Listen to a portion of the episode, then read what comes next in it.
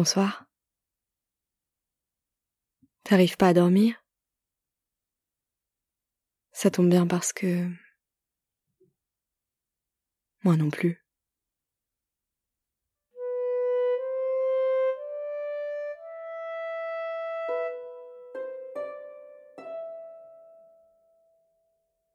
Merci à Michael qui m'a écrit sur Instagram at Narcoleptica le podcast pour me suggérer cette promenade à Venise. Nous sommes dans le salon d'un appartement. Les fenêtres donnent sur une lagune. Un coup d'œil à droite, à gauche, sur le quai en dessous de nous, suffit à ce que l'on comprenne où nous sommes. Venise. L'appartement ne doit pas être au centre de la ville.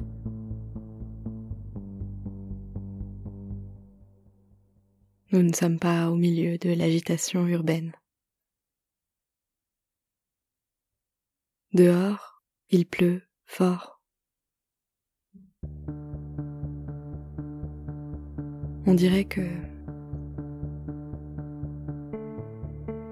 c'est le dernier temps d'un orage. Tous les habitants ont fermé leurs volets. Les bourrasques et les éclairs sont passés. Mais il reste la pluie, la pluie intense. On l'entend partout. Sur le toit, dehors dans les flaques. Elle s'accumule en torrents dans les gouttières et fait un bruit de chute d'eau sur les trottoirs qui sont déjà inondés. Les volets du salon grincent. Ils battent la mesure du ciel en colère. Des rideaux bruns et dorés encadrent la fenêtre.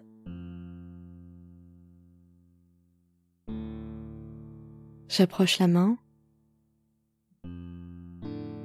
Ils sont rêches. Derrière l'écran de pluie qui se dissipe, on aperçoit comme une autre ville séparée de notre île par un fleuve. C'est Giudecca, une île très proche de Venise. Elle est proche de nous, mais pas assez pour que nous nous aventurions à la rejoindre à la nage. On scrute un moment ces clochers imposants, ces façades colorées sur plusieurs étages et ces toits de tuiles qui s'enchaînent.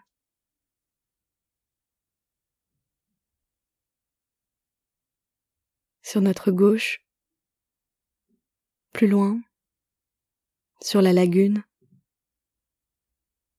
La fin de Giudecca se confond avec une autre partie de Venise. Le quai qui mène du palais des Doges avec ses piliers, ses colonnes, son air gothique. Un quai du palais des Doges jusqu'à l'arsenal couvert de briques rouges. On observe, toujours, derrière notre fenêtre, à travers la brume, le balai des bateaux. Ils nous font voyager dans le temps, dans le glorieux passé de Venise, quand tous ces bateaux transportaient de l'or, des richesses, des épices. Mais c'est bientôt l'heure de notre vaporetto, le bateau qui doit nous conduire quelque part. Mais où? On quitte à regret le salon et ses vapeurs de café chaud pour rejoindre l'arrêt du vaporetto. Avant de partir, on pense à enfiler de hautes bottes pour se protéger des flaques.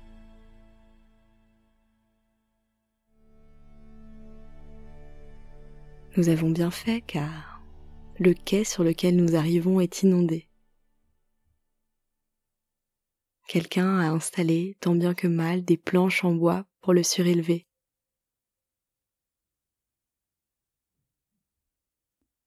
Les planches grognent sous nos pieds. Nous nous installons dans le Vaporetto, le bateau-bus local. On suit du regard les façades des palazzi qui défilent, les colonnes qui semblent sortir du fleuve comme des dents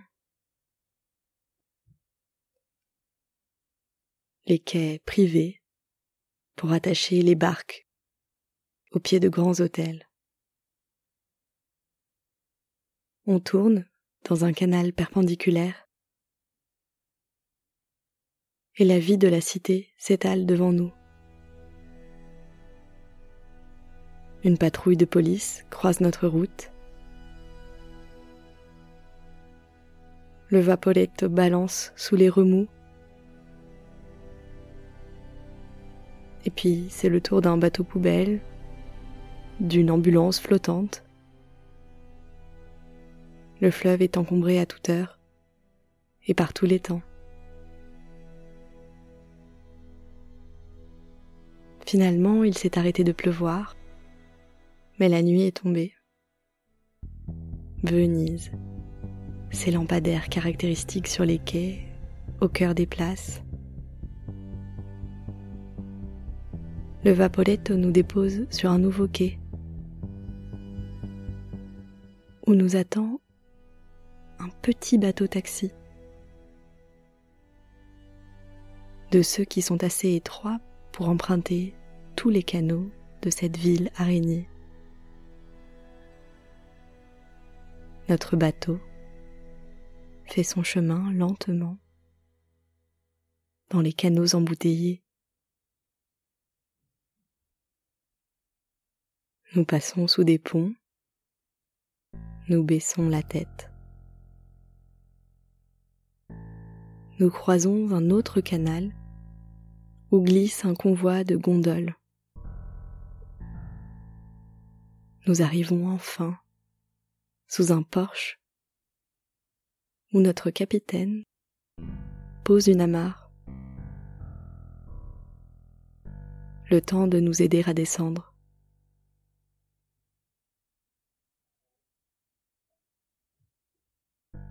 Ici, l'eau est encore haute. Nos bottes nous sauvent. Les premières marches de l'escalier principal sont sous l'eau.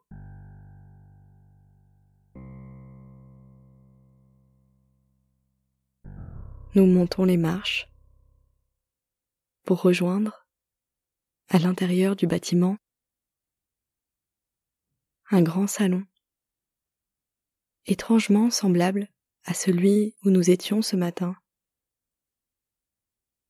Un salon où nous attendent deux méridiennes rouges carmin. Deux méridiennes où nous savons déjà que nous nous allongerons